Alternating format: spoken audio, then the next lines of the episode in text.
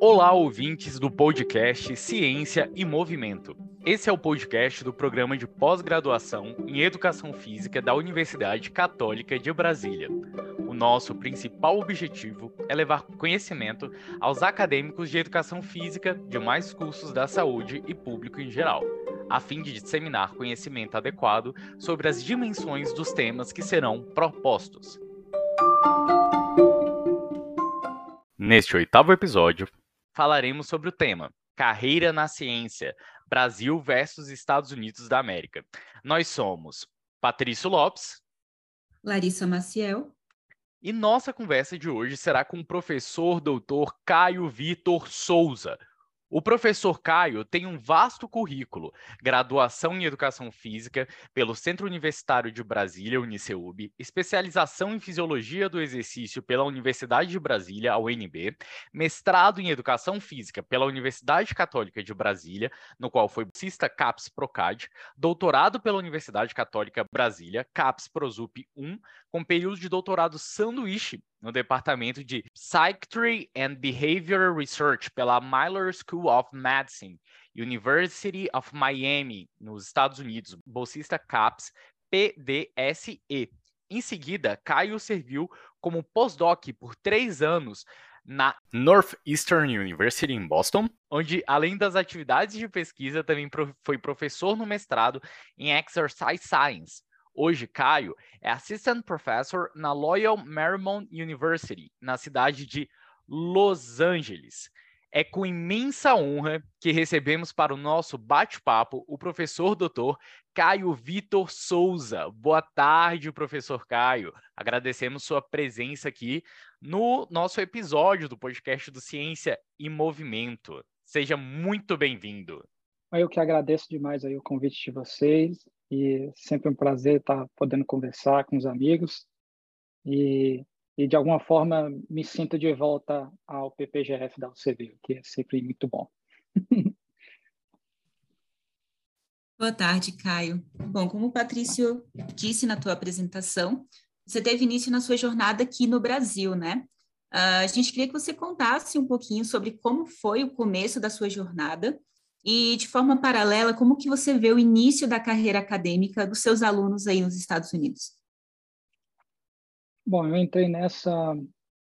É, quando eu estava terminando a minha graduação, a minha licenciatura, eu fui na Católica porque eu queria fazer uma especialização em Educação Física. E aí eu conheci o Herbert, que na época era o coordenador da especialização, e eu conheci o professor Herbert, que foi meu orientador do mestrado e doutorado. E o professor Herbert, quando eu fui para perguntar sobre a especialização, ele me convidou para fazer um mestrado. Eu acho que ele gostou da minha cara, porque ele não me conhecia, não conhecia currículo, não conhecia nada. Eu, então, só foi um interesse. E aí eu entrei nessa, né? Aí saí, eu me formei em licenciatura e entrei no mestrado. No começo eu estava fazendo o mestrado e ainda terminando o bacharel, mas o Uniceup fica na Asa Norte e a Católica ali em Taguatinga. Eu morava, apesar de morar no meio do caminho na época, no Guará, ficava ali, mas ficava, estava muito ruim de tempo. Eu não estava conseguindo me dedicar a nenhum nem outro da forma que eu queria, especialmente porque as disciplinas na época do mestrado eram, acho que ainda são, né, bem condensadas. Então você passa às vezes uma semana tendo aula de manhã e de tarde. Então perdi as perdi as aulas tudo, eu estudava de manhã.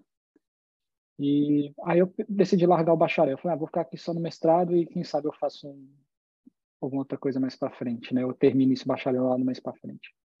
E acabou que a partir disso daí, depois que eu entrei nesse mestrado, foi só deixando a vida me levar, né? As oportunidades foram aparecendo, eu fui conversando, conhecendo outras pessoas.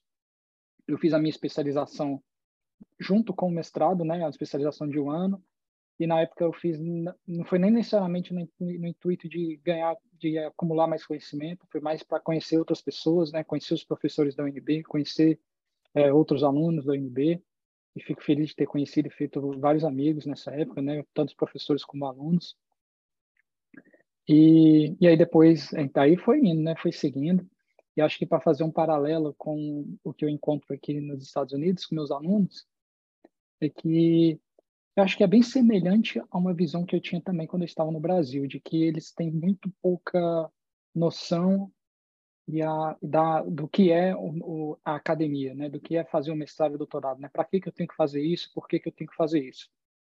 É, quase todos dos que eu converso, né, que eu chego a ter esse tipo de conversa, eles estão mirando no mercado profissional. Eles podem até não saber necessariamente o que eles querem, né, se eles querem é, ser personal trainer, ser fisioterapeutas, se eles querem ser terapista, terapeuta ocupacional, né? Porque aqui, como eles são undergraduates, né? Como se fosse uma graduação, eles podem escolher a profissão bem mais à frente, né? Eles vão ter mais um ano de, de da grad school um pouco mais à frente. Então, muitos deles estão mirando no mercado profissional, às vezes até a indústria mesmo, né? Uns querem fazer medicina, mas poucos ou quase nenhum tem esse essa visão de querer entrar para academia ou até não sabe nem que caminho que pegaria para fazer isso.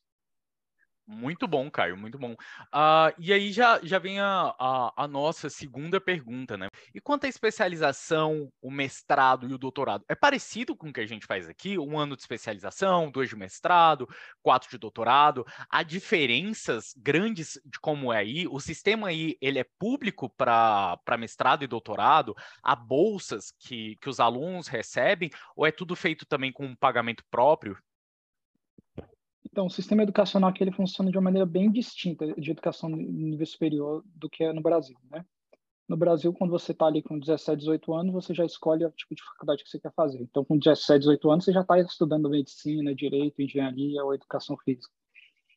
Aqui não. Você, quando você termina ali o seu ensino médio, com 17 anos, 18 anos, você entra, você vai fazer o undergraduate. E aí você escolhe, você entra para a universidade e você vai pegando disciplinas de acordo com os seus interesses. E não necessariamente você precisa escolher um curso. Então, algumas pessoas vão pegar disciplinas mais relacionadas a as áreas, por exemplo, biológicas ou mais humanas ou mais sociais ou mais mais exatas, por exemplo. E aí, quando você depois de um tempo lá, um ano mais ou menos, você declara o seu major, que é como se você declara mais ou menos aquilo que é que você está mais interessado. Né? Por exemplo, se você entrou para a questão de áreas biológicas, você pode declarar um major, que é no caso aqui onde eu estou, em Health and Human Science, né? ciências humanas e da saúde. E aí isso vai te habilitar a você tirar algum, algumas certificações, por exemplo. Se você quer ser personal trainer, você só precisa de uma certificação.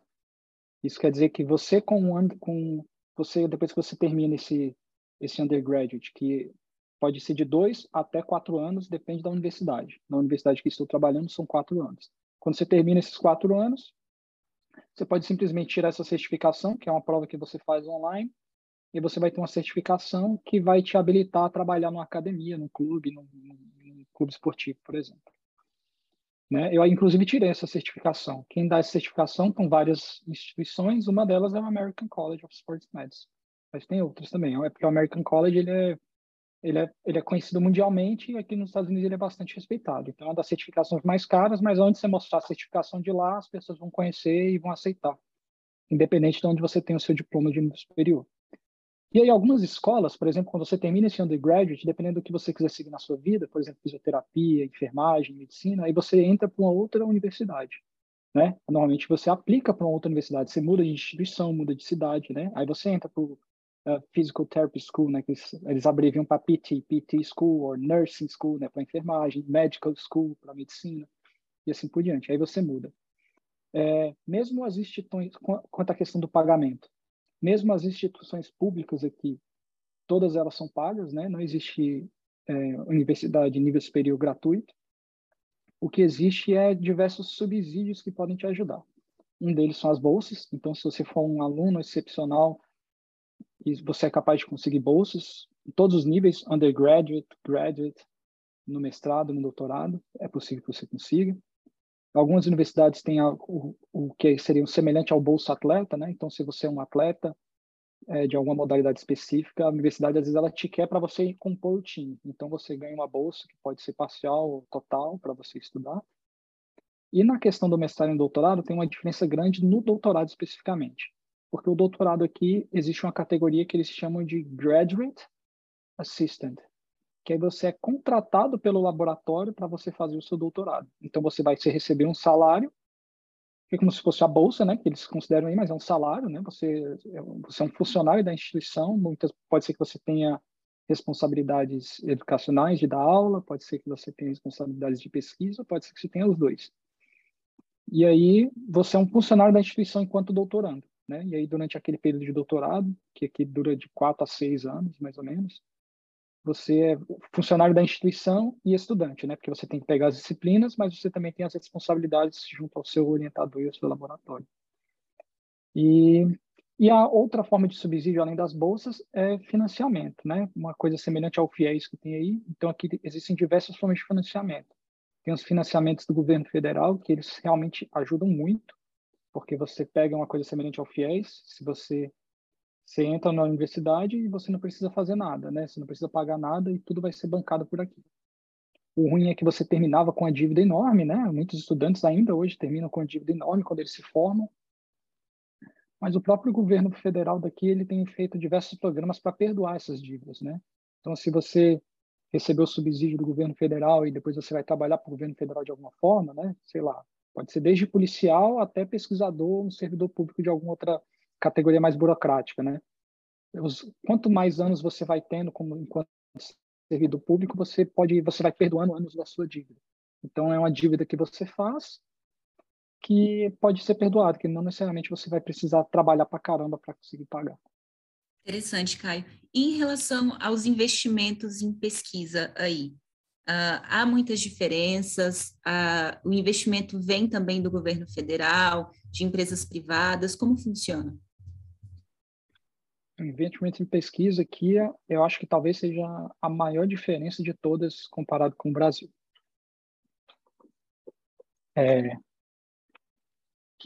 Bom, a, antes de começar pelo governo federal, existem formas de você subsidiar a pesquisa com dinheiro privado. E aí, desse dinheiro privado, a gente pode contar próprias doações. Eu vou dar o exemplo daqui, por exemplo, de onde eu, onde eu estou trabalhando. Eu estou no departamento de Ciências Humanas e da Saúde, mas a gente fica numa escola, né, que é como se fosse semelhante à escola, né, um college de engenharia, que chama Seaver College of Engineering in, uh, e, e, Ciências, né, e outras ciências. Aí tem um departamento, aí tem de, vários departamentos. Departamento que é o que eu estou, de Ciências Humanas da Saúde, aí tem um departamento de Biologia, de Química, de Bioquímica, de Física, Engenharia Mecânica, Engenharia Elétrica, Engenharia da Computação, todos esses departamentos. E é, por sorte nossa, né, do nosso departamento, por a gente fazer parte dessa escola, o departamento de engenharia recebe muitas doações de ex-alunos, principalmente, né? Então, por exemplo, tem um ex-aluno aqui que ele, ele hoje ele é um engenheiro da, da SpaceX, aqui faz, então ele ele projeta foguete para o Elon Musk. Então, o cara é milionário, né? Então, agora eles estão querendo construir um novo prédio e esse ex-aluno fez uma doação de 5 milhões para cá, né? Para o departamento, para a escola inteira, né? Aí, normalmente, isso, apesar de ser uma coisa para engenharia, né? Que é o que ele quer, mas é uma coisa que beneficia tudo, né? Toda a escola, né? Porque, às vezes, isso quer dizer que vai construir um novo departamento para engenharia, então vai ter mais prédio, mais espaço, né? Mais laboratórios, né? Esse dinheiro, muitas vezes, é voltado para a construção de laboratórios, de prédios, né? Para melhoria de uma maneira geral. Então, tudo isso acaba ajudando muito na melhora. E outra forma de é, parcerias privadas que existem aqui são as próprias sociedades, né? as instituições que eles fornecem dinheiro para projetos de pesquisa específico. Né? Por exemplo, é, a Sociedade Americana de Cardiologia, por exemplo. É, todos os, os, afiliados pagam lá todo ano uma quantidade, então eles têm um monte de dinheiro, eles também recebem doações, então, eles têm bastante dinheiro e esse dinheiro não vira lucro, né? Todo esse dinheiro é revestido de volta para, por exemplo, o congresso que eles fazem. É, aí eles têm pequenos grants para alunos, né, de undergrad, grad, que estão querendo é, que estão querendo viajar para ir para o congresso, que estão desenvolvendo um projeto de pesquisa. E eles também podem, eles também fornecem pequenos grants para um projeto de pesquisa específico. Então, se eu tenho um projeto aqui que pode ser muito importante para ciências cardiovasculares, por exemplo, eles têm editais lá que eu posso entrar e conseguir ganhar, às vezes, e aí é uma coisa curiosa, né? Porque às vezes esses editais pequenos dessas sociedades eu ganho 30 mil, 50 mil dólares.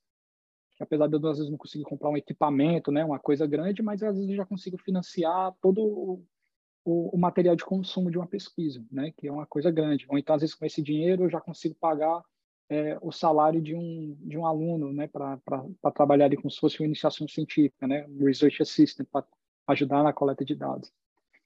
E no governo federal, aí é uma coisa de outro planeta, né? Se for comparar com, acho que eu não tenho nenhuma experiência na Europa, mas comparar com o Brasil, muitas vezes o financiamento de um único projeto aqui é quase que o orçamento inteiro da, do CNPq de um ano, né? Então, é, enquanto no Brasil, às vezes, para você aprovar um projeto de milhões é uma coisa especial, específica, não tem edital, né? É quase como uma coisa é, extraordinária do pesquisador, do laboratório X.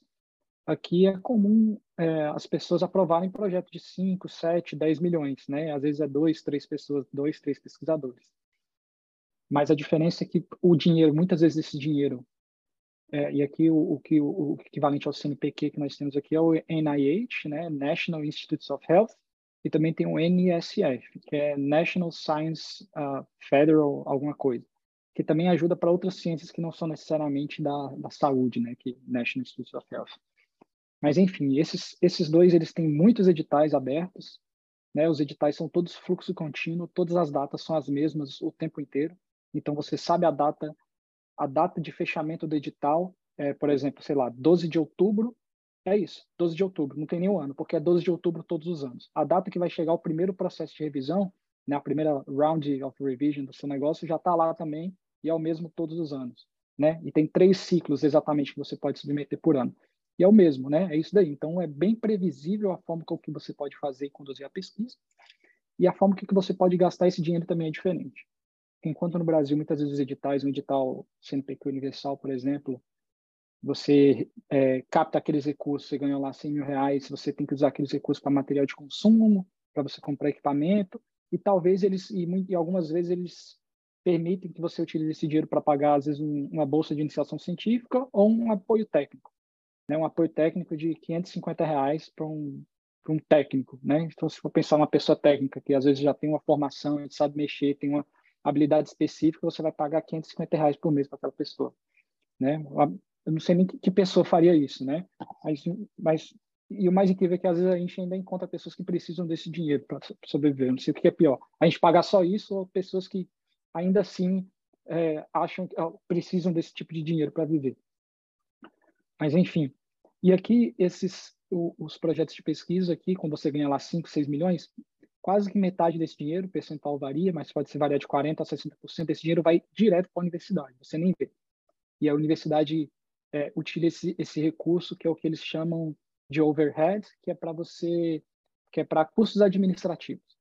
Então, eu vou pegar metade desse dinheiro aqui para, na teoria, eu te dar um espaço para o seu laboratório, eu te mandar um escritório, eu te dar é, e você também ganha uns recursos para você poder utilizar para pagar por publicações, para você ir para congresso, né? Como se fosse um curso administrativo que vai direto para a universidade. Isso também te dá um certo prestígio frente à universidade, né? Então é mais fácil para você conseguir promoções, é mais fácil para você conseguir mais espaços e outros privilégios dentro da universidade, se você aprova um grande milionário como esse. E você também pode utilizar esse dinheiro, né, para você pagar salários, porque eu acho às vezes muito difícil a pessoa é, aprovar um trabalho de 100 mil reais, por exemplo, no Brasil, para conduzir um, sei lá, um mega projeto de pesquisa, e aí, se você não tiver nenhum aluno para conduzir aquele projeto, quem é que vai tocar? Você, enquanto professor, você tem que tocar aquele projeto sozinho, né? Você depende dos alunos. Se o aluno tiver bolsa aí, você não toca o projeto, como é que funciona?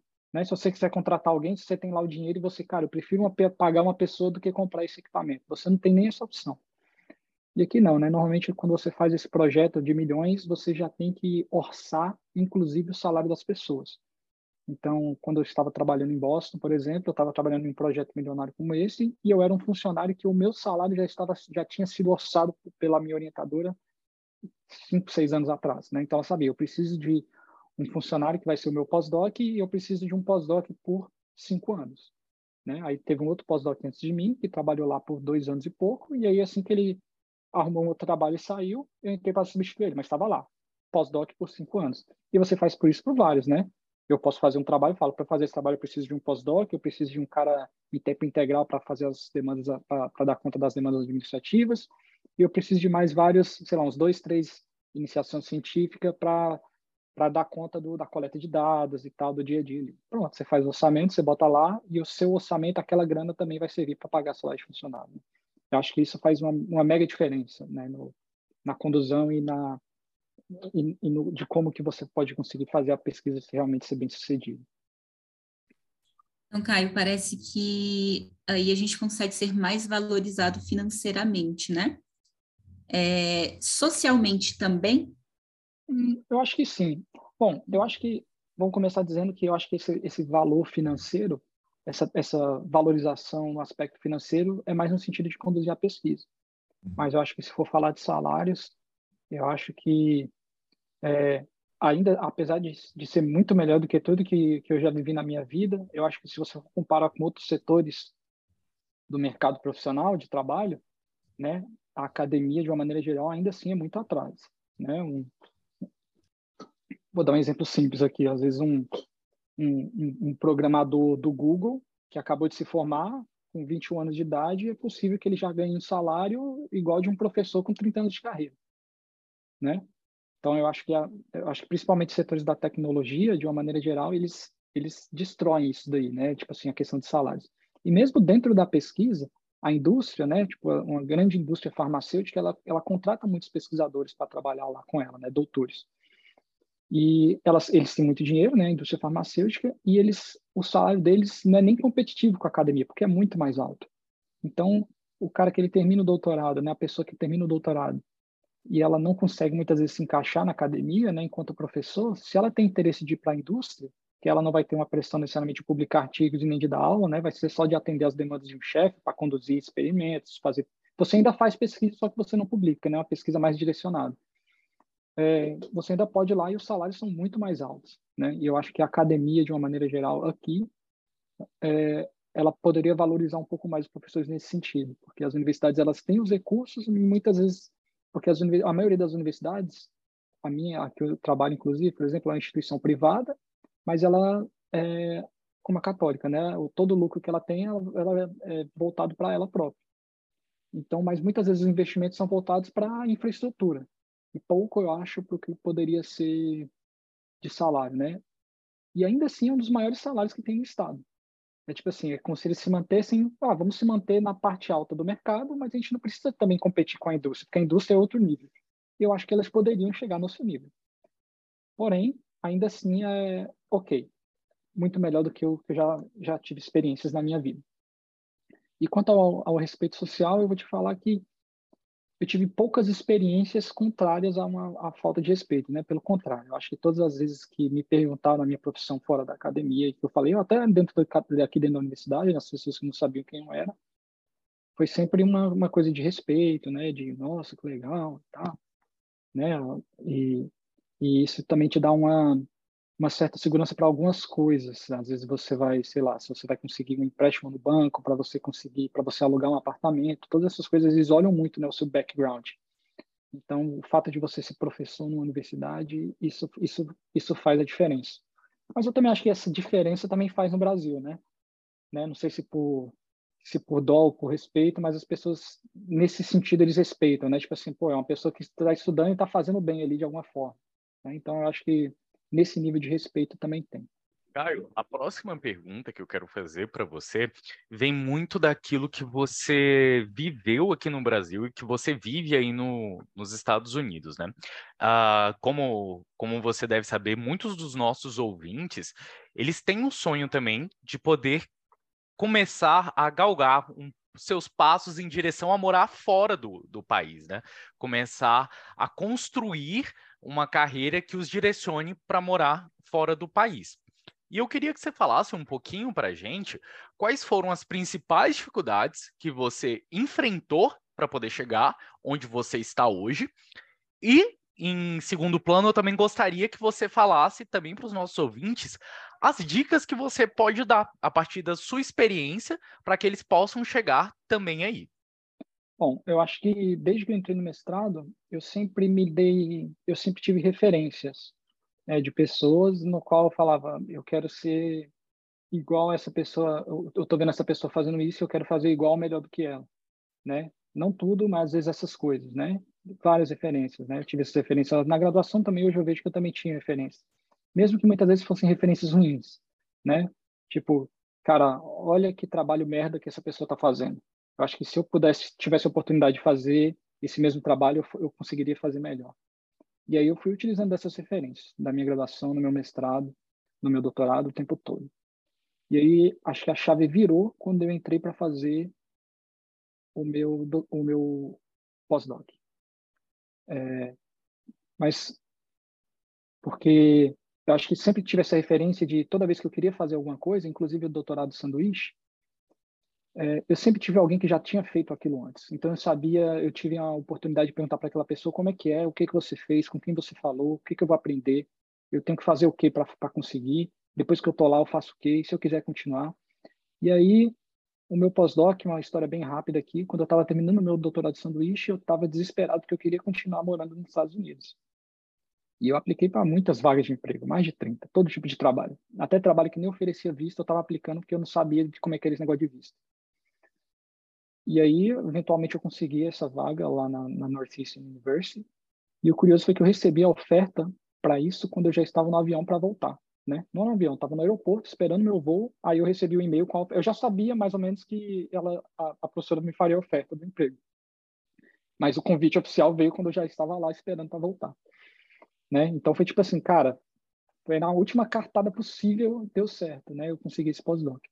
E apesar de eu ter chegado lá super animado, beleza, que fera, vai dar tudo certo e tal, minha vida tá garantida, não foi bem assim, porque a partir do momento que eu comecei, é, essa professora que me contratou, a professora Emilu, ela é uma professora, ela é formada em comunicação, né? Ela é formada na verdade em inglês, no undergrad, e a formação dela de pós-graduação foi comunicação. Ela queria ser diretora de cinema. Então tem nada a ver com o que eu estudei.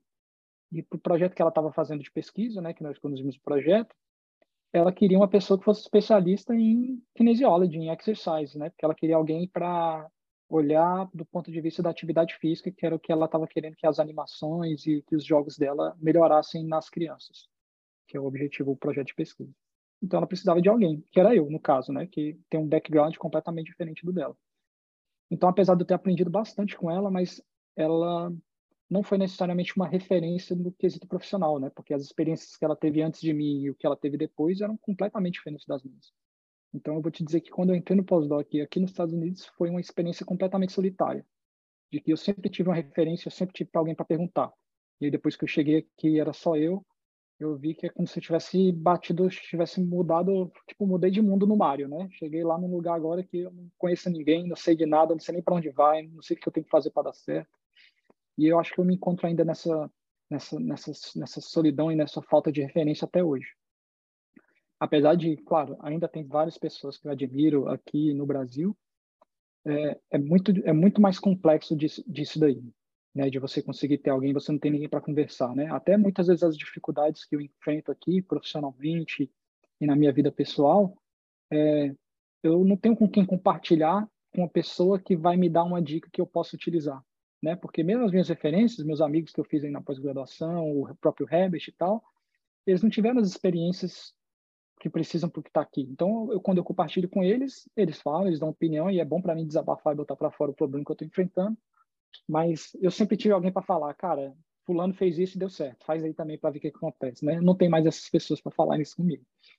E isso tem feito a diferença, assim, né? Às vezes é e não é, não é que eu não tenho conseguido fazer as coisas, né? Como eu tenho, eu acho que eu, eu me considero, eu, eu acho que eu tô onde eu conseguiria, onde eu mais do que eu, eu acho que eu consegui hoje profissionalmente, mais do que eu achei que eu pudesse conseguir.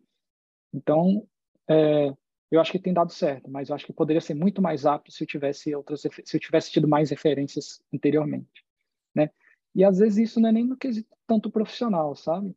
Muitas vezes é no quesito pessoal, é como fazer alguma coisa, que cidade morar, para onde morar, onde que eu tenho que fazer, como que eu tenho que guardar dinheiro, para quê, o que que eu tenho que fazer com isso, o que que eu tenho que fazer aquilo, né? Para tirar, para eu, eu, trabalhar legalmente nos Estados Unidos, o que que eu preciso, que tipo de visto que eu consigo, eu tiro o green card, não tiro, eu sou elegível a ter um green card ou não, aonde que eu tenho que morar, né? Em qual cidade que é legal eu, enquanto imigrante e não branco, morar, é, em que tipo de e depois que eu estou morando nessa cidade, que bairro que eu tenho que morar? Eu tenho que morar perto da universidade, que é muito caro, é melhor morar longe e demorar para o transporte. Eu compro carro, não compro carro. Que tipo de transporte? Todos esses detalhes que variam muito de, de cidade para cidade, de pessoa para pessoa, tudo isso foi tentativa e erro, né? E a gente espera que seja tentativa, erro e depois acerto, né? Mas comigo é sempre tentativa, erro, tentativa, erro, tentativa, erro né? Então, erra umas 30 vezes, aí tem um acerto, né? E aí depois vai tentativa e tudo de novo, porque eu fiz esse processo todo na Flórida, quando eu morei em Miami por um ano, e aí depois eu tive, aí depois que eu mudei para Massachusetts para estudar em Boston, eu achei que já sabia alguma coisa, mas é completamente diferente, tudo muda. E aí eu, quando eu vim aqui para Califórnia, outra vez completamente diferente, parece que eu estou em outro mundo, parece que é outro país. É muito diferente. Não dá nem para comparar a diferença. Às vezes eu, eu morei a vida toda no Distrito Federal. Quando eu ia para a Bahia, eu falava, nossa, a Bahia é muito diferente, né? Parece outro país, mas não é, é tudo Brasil. Agora aqui a diferença Massachusetts, aquele a costa leste ali no frio para Califórnia é, é outro planeta, é outra coisa, né? Prós e contras pra, de dos dois lados, mas é outro mundo, muda tudo, né? Toda porque aqui nos Estados Unidos uma coisa, uma peculiaridade também é que até a legislação federal aqui ela é muito menor do que no Brasil. Então, a, a legislação do Estado ela tem um poder muito grande para muitas coisas. Então, tem muita coisa que é legal em um Estado e completamente legal no outro. Isso, isso molda a cultura de um lugar. Né? Então, tem muitas coisas que, você que eu fazia na Flórida e em Massachusetts que era ok. Aqui na Califórnia é um absurdo. E tinha coisa que lá é um absurdo e aqui é normal, o povo faz na rua o tempo todo. Então, é, essas, essas, essas variações assim fazem muita diferença. E eu acho que se eu pudesse dar uma dica para alguém que tá que tem esse sonho, eu acho que o primeiro passo é estudar inglês, porque eu acho que o inglês hoje eu vejo com muitos colegas que são tão bons quanto ou melhores do que eu. eu acho que muitos deles é, não têm ou não tiveram as oportunidades que eu tive para os Estados Unidos por conta das limitações da língua. Então acho que o inglês é uma coisa que quanto antes você começar a estudar melhor. É, então tem que cair matando em cima disso. E uma outra coisa é, as suas referências, né? Você colar com pessoas que têm os seus objetivos alinhados com o seu. Então, é, muitas vezes as pessoas podem não ter, mas é importante que você tenha essas pessoas como referência mesmo assim para algumas coisas, né? Saber você tirar e aprender o melhor de cada referência que você tem. Caio, de todas as vantagens que se tem em desenvolver uma pesquisa aí nos Estados Unidos, o que você acha que a gente tem que tomar como lição e tentar uh, conservar aqui no Brasil? Bom, eu acho que uma, uma, coisa que faz, acho que muito diferente assim no Brasil, acho que eu sempre ouvi isso desde que eu entrei no mestrado, que o, o trabalho que a gente faz no Brasil é fenomenal se você comparar com a abundância de recursos que tem aqui. Então, se você pega só os papers, você fala, caramba, se os caras conseguiram fazer esse trabalho aqui, fera. Aí quando você vai ver um trabalho igual aqui, Aí você vê a diferença de recursos que os dois laboratórios tinham, você fala, cara, só tem super-herói no Brasil. E eu acho que isso se deve a, a, a, claro, a capacidade, a competência dos pesquisadores e dos alunos, que quem conduz a pesquisa no Brasil, mas acho que também a criatividade dessas pessoas, né, para organizar, é, adaptar protocolos de pesquisa, para saber utilizar, é, fazer o melhor que tem com poucos recursos, né? Então acho que isso é uma coisa que pode e deve ser muito otimizada aí. Né? Uma coisa que pode ser, pode e deve ser conservada, porque esses laboratórios, mesmo quando eles têm os recursos, quando eles tiverem abundância de recursos, eles vão continuar conseguindo fazer muito mais. Eu acho que uma coisa que deveria ser mais conservada também, né? E isso não é, é, uma, é, uma, é mais uma questão voltada para a população de uma maneira geral, né? Porque eu acho que a população de uma maneira geral elas não têm muita noção ou ideia de qual que é o trabalho do pesquisador e do aluno de pós-graduação. Então, né, eu não sei se isso é uma culpa ou uma responsabilidade somente da pós-graduação, mas de uma maneira geral, né? Mas acho que principalmente dos, dos mecanismos educacionais aí, né? Que as, as pessoas não têm noção, não sabem do que a gente faz e por elas não saberem o que a gente faz, é importante do que a gente faz, elas não sabem se aquilo é ou não importante. Então, por isso que muitas vezes o estudante de doutorado, o pós-doc, ele não é considerado, ele nem é considerado como trabalho, né? Você não você fala, você ainda chama de estudante de doutorado. Às vezes ele tem que trabalhar 40 horas por dia no trabalho de pesquisa dele. Ele às vezes já tem já está ali no final dos 20 e tantos anos dele, às vezes mais de 30 já tem família, já tem casa, tem tudo, mas ele ainda é considerado um estudante, né? Já é um trabalho ali, já tem um output, né? Isso não conta para aposentadoria, não tem direito a férias, não tem direito a nenhum direito trabalhista, muitas vezes não tem nem bolsa, né? E essas são as pessoas que fazem pesquisa no Brasil. Então, o mínimo que eu acho que deveria ser esperado mais para essas pessoas é um pouco mais de respeito e reconhecimento da população de maneira geral, né? Mas acho que quanto ao trabalho que é feito, eu acho que tanto do ponto de vista dos pesquisadores e dos alunos, como do ponto de vista da, das instituições que, que, que ajudam, né, que é a CAPES e a CNPq, eu acho que por mais que é, a gente tem trabalhado com recursos muito limitados e cada vez mais limitados conforme os anos vão passando, os governos vão mudando, eu acho que todos eles, todo mundo está trabalhando em prol da mesma coisa, né? E, e acho que eu, eu, eu, só tenho elogios a fazer, né? Eu não poderia ter formado em nada se não fossem se não fossem essas instituições. Então acho que eu, de novo o, o, que o trabalho que essas pessoas já estão fazendo já está bom e é isso que eles precisam continuar fazendo. Eu acho que se tem algo mais que poderia ser feito é já que ninguém mais vai ensinar a sociedade da importância do que a gente faz, então talvez nós que deveríamos mostrar para eles como que, a gente, como que a gente faz e a importância do que a gente faz. Como que a gente pode fazer isso? Eu não faço a menor ideia. Talvez um algum estudioso da comunicação aí possa nos ajudar. é, eu queria aproveitar o espaço rapidamente, se vocês ainda tiverem interesse nisso daí, mas do que se refere a ser professor do, do ensino superior, né? Eu, eu tive a oportunidade, eu trabalhei apenas três anos como professor do ensino superior no Brasil. Né? Nossa, que curioso, né? Porque aqui eu já estou trabalhando nos Estados Unidos, se for pegar só por tempo, eu já trabalho aqui há três anos e dois meses. Então, eu tenho mais experiência como professor do ensino superior aqui nos Estados Unidos do que no Brasil. Apesar de que no Brasil esses três anos foram muito intensos, muito mais do que está sendo aqui. Mas é, uma diferença muito grande do tratamento que é dado não só pela instituição, mas até pelos colegas, né? Porque a forma com que eu fui muitas vezes, é, a forma com que eu fui é, recebido, né, pelo programa aqui, é, é, é, de um acolhimento absurdo no nível de é, que muitas vezes no, no Brasil, né, as, as, as, experiências que eu tive as experiências que eu já vi outros colegas terem é de que quando você acabou de entrar na instituição, muitas vezes você tem que é, acabar ministrando as disciplinas que não são de acordo com a sua expertise, né? Mas você pega a disciplina porque é a disciplina que está disponível. Como você é novato, você tem que é, você tem que ser mais flexível nas disciplinas que você dá, no tipo de trabalho que você faz, né? Quase como se você cheguei agora, não posso sentar na janela, né? Vou comer o pão com diálogo na maçã aqui, conforme eu vou crescendo na casa, eu vou ganhando mais mérito e vou ganhando mais mais privilégios. E aqui é o contrário, né? O professor novato, ele é o que mais tem privilégios nesse sentido em relação aos demais, né? Porque é entendido que o professor novato, ele é o que mais tem dificuldade em relação aos demais, porque ele acabou de chegar, né? Então ele é novo na instituição, muitas vezes ele é novo na cidade, ele é novo no estado e alguns são novos no país. E no meu caso, além de tudo isso, ainda sou novo na língua, né? Então tudo é muito mais difícil, né? Até uma simples conversa de departamento é muito mais desafiadora para mim do que para um colega que nasceu e está aqui há 10 anos na universidade, na instituição.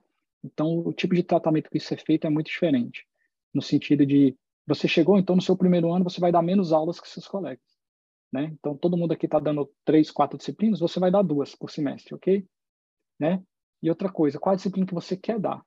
Né? Tá aqui a lista, qual a disciplina que você quer dar? E que horas que você quer dar essa disciplina, né? Porque os alunos, a maioria dos alunos, eles estão aqui o dia todo.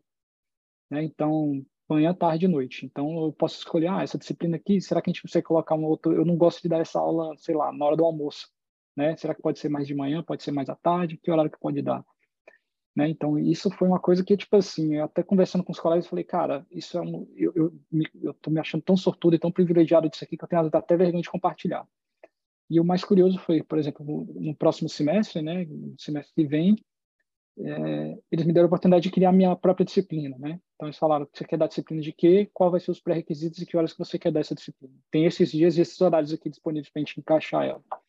Né? É, ninguém nunca, eu nunca ouvi de outra pessoa que foi oferecido isso. Então, eu não sou nenhum, eu não sou nada especial, né? Não sei por que não foi oferecido isso, né? É oferecido para todo mundo que é novato, né? Uma forma de você tentar se encaixar e você se encaixando. Então, eu acho que essa cultura que muitas vezes a gente tem no Brasil de o cara que é novato ele precisa passar por mais dificuldades até provar o seu valor de alguma forma. Eu acho que isso não tem sido beneficiar, não tem sido bom para ninguém, né? Isso infelizmente acontece inclusive em instituições privadas e públicas, né? Então eu acho que talvez isso seja uma coisa que nós da academia deveríamos aprender, né? De uma cultura que daqui que pode ser muito bom para os professores e para os pós-graduandos aí se formando e entrando para dar aula no Brasil. Bacana, Caio. Obrigada por compartilhar. É... Bom, Caio, nós estamos chegando ao fim do nosso episódio. Ah! Você tem mais alguma pergunta para fazer para o Caio? Não, é, não tenho pergunta nesse momento, me dou satisfeito por enquanto, mas de antemão já convido o Caio para a gente estar tá num futuro episódio 2, para ele poder estar tá vindo trazer novas experiências aqui para a gente, falar um pouco do projeto de pesquisa que ele está desenvolvendo lá na universidade que ele está no momento. Então, Caio, de antemão, deixo o convite aqui do nosso podcast para que você esteja em episódios futuros com a gente, hein? Ah, com certeza, será o maior prazer. A gente pode marcar um para falar de pesquisa necessariamente e de fisiologia. A gente vai partindo para o encerramento, então. Muito obrigada por disponibilizar o seu tempo, por nos contar da sua experiência, nos mostrar as diferenças, inclusive o que nós precisamos valorizar aqui também. É, fique à vontade, caso você queira fazer mais alguma consideração e se despedir do nosso público. Bom, queria mais uma vez agradecer é, o convite de vocês, e mandar um abraço aí para todo mundo lá do PPGF da Católica, né, o lugar onde eu me formei. Tenho muitas saudades, quero muito voltar aí para rever o pessoal, tomar café, tomar cerveja com todo mundo, os professores, especialmente aí professor Herbert, professora Carmen, é, meu orientador e sua esposa, e já me acolheram até dentro da casa deles, é, quando, quando, quando, eu, quando, quando a oportunidade se apresentou. Então, muita saudade aí de todo mundo e espero poder e contar com vocês pessoalmente muito breve. Um abraço a todo mundo.